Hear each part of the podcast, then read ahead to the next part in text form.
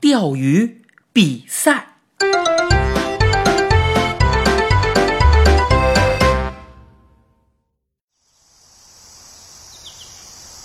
轮到我钓就不是那么回事儿了。鱼漂立在水上面一动不动，好像木板上钉着的一根钉子。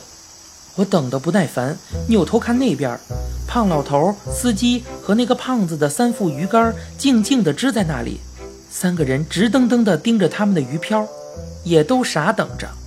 我把鱼钩甩在怪老头上鱼的地方，还是没鱼。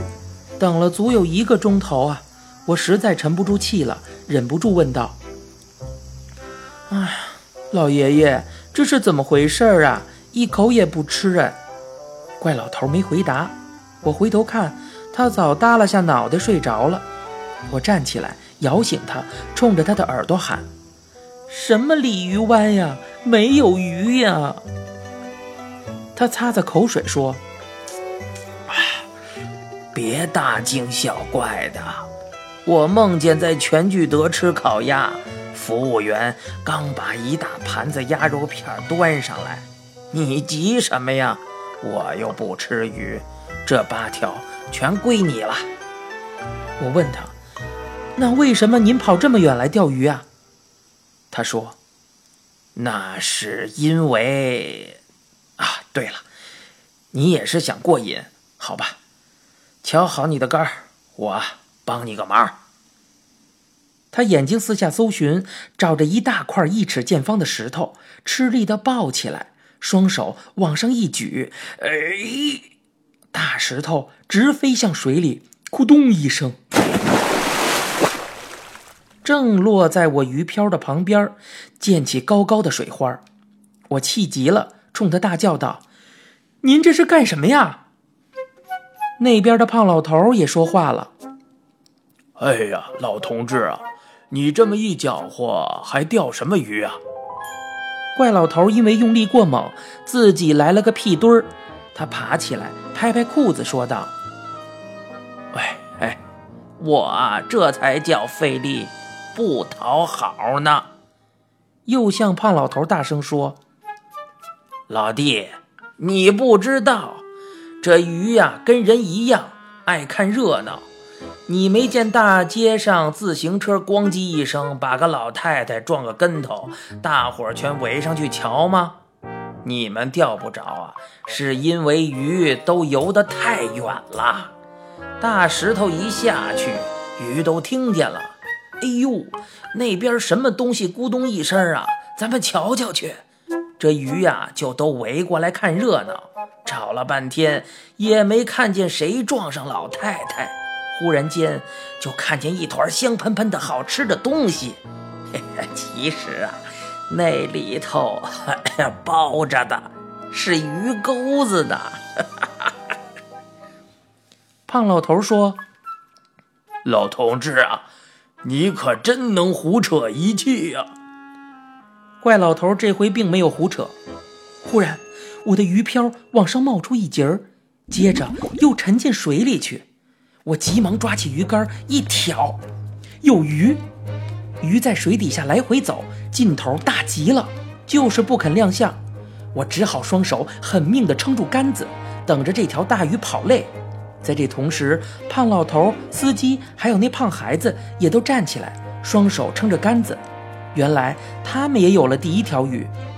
怪老头好像比我们这几个牢牢勾住大鱼嘴巴的人还要激动。他跳着脚喊道：“我怎么说来着？我怎么说来着？”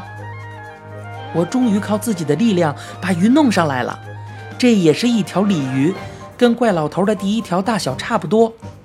胖老头那条比我的还要大些，可是司机和那胖孩子的鱼都跑了。胖老头极高兴，他说：“比上星期那条还大，这回我又创了记录了。”说完，想起来是怪老头的功劳，又说：“老同志，你呀真行，我也跟你学了一招啊。”怪老头说：“啊，没错，记住啊，下回再钓不着，您就往下扔这石头，石头越大越好啊。”我又钓上来一条房鱼，有三斤多。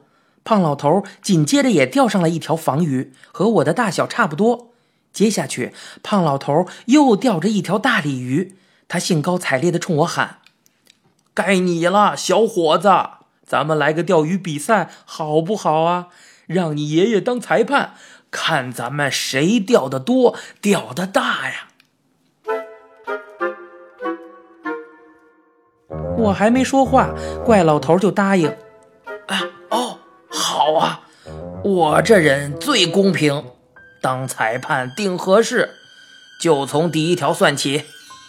说着，他往怀里一摸，竟摸出个弹簧秤来，用秤钩勾住我们钓的第一条鱼，分别称了，宣布说：“我宣布啊，第一条老头队获胜，一比零。”又称了我们第二条钓上来的鱼。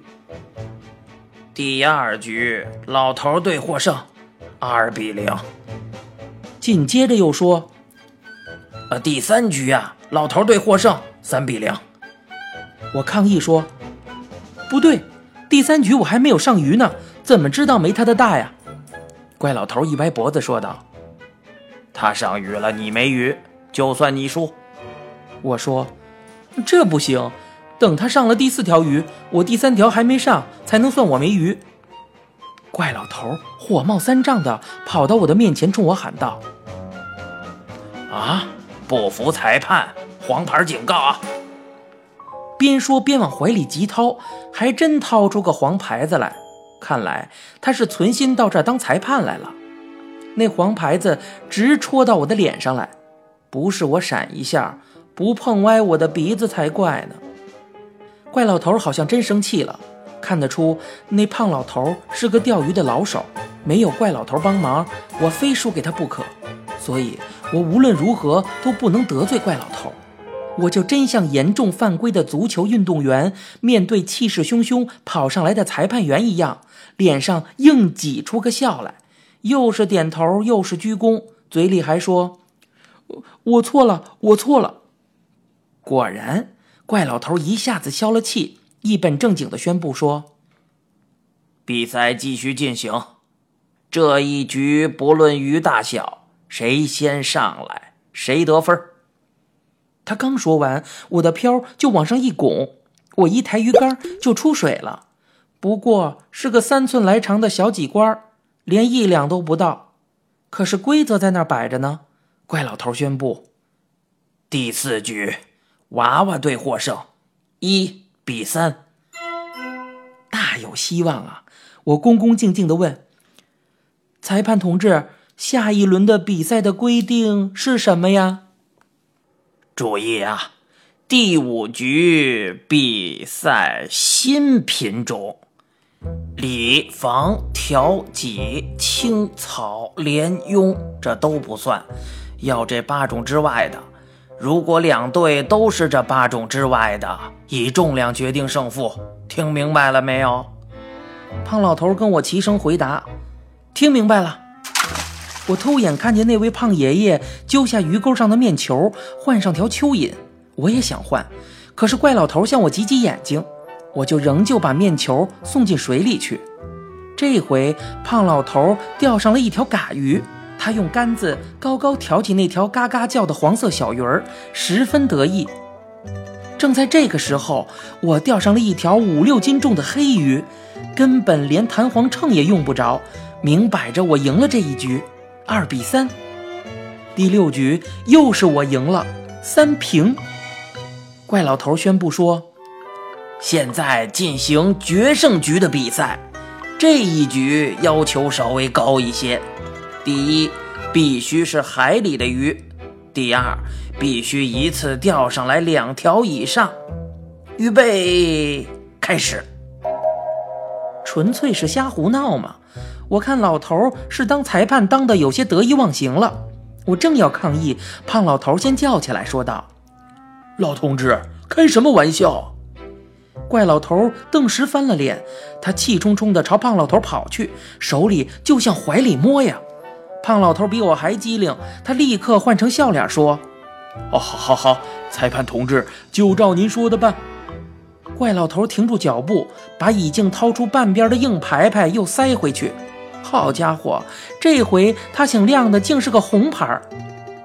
决赛局开始了，胖老头过来看看我的鱼线上也是单钩，就胸有成竹地坐回自己的位置。他知道这湾子没有海鱼，我也同样钓不上来。还有，虽然他用一个钩子没法钓上来两条，我也同样是。等的功夫并不长，我的漂子噌的一下就没影了。我一抬竿，觉得沉重。怪老头小声说：“没事儿，使劲往上抡。”我照他说的，双手握紧鱼竿，用足力气往身后一抡。一时间，我自己也糊涂了。我从水里抡出来的是一条足有三米长的银带子。等到啪的一声摔到岸上，那条银带子断成三截儿，每节儿都扭动不休。原来是三条很大的活带鱼。看样子，第一条咬住了我的鱼钩，第二条、第三条是依次咬住了人家的尾巴上来的。胖老头跑过来，目瞪口呆地看了一会儿，又急忙跑回去。既然这湾子里真有带鱼，他也钓得上来。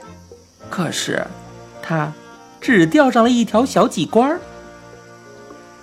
胖老头相当有气度，输了之后很服我，对怪老头特别友好，约我们共进午餐。怪老头说：“我们也带着一起吃吧。”让我跟他去拿。他从他的破挎包里往外掏，让我抱着一瓶贴着金字的没开封的白酒，五只玻璃杯，四听鱼和火腿的罐头，一包切好的酱鸡。也不知道他那个小包里怎么装得下这么多东西。最让我惊奇的是，他先掏出个瓷盘子，接着从挎包里一个一个的往外掏，一连掏出五个雪花馒头，放在盘子里，还热气腾腾的。胖老头一见热馒头，就再不肯吃他的法国式面包了。不过他也有他的怪招：冰镇啤酒和冻得很硬的蛋卷冰淇淋。可惜，我一发现他的小轿车上装着一个小冰箱，一点儿也不觉得奇怪了。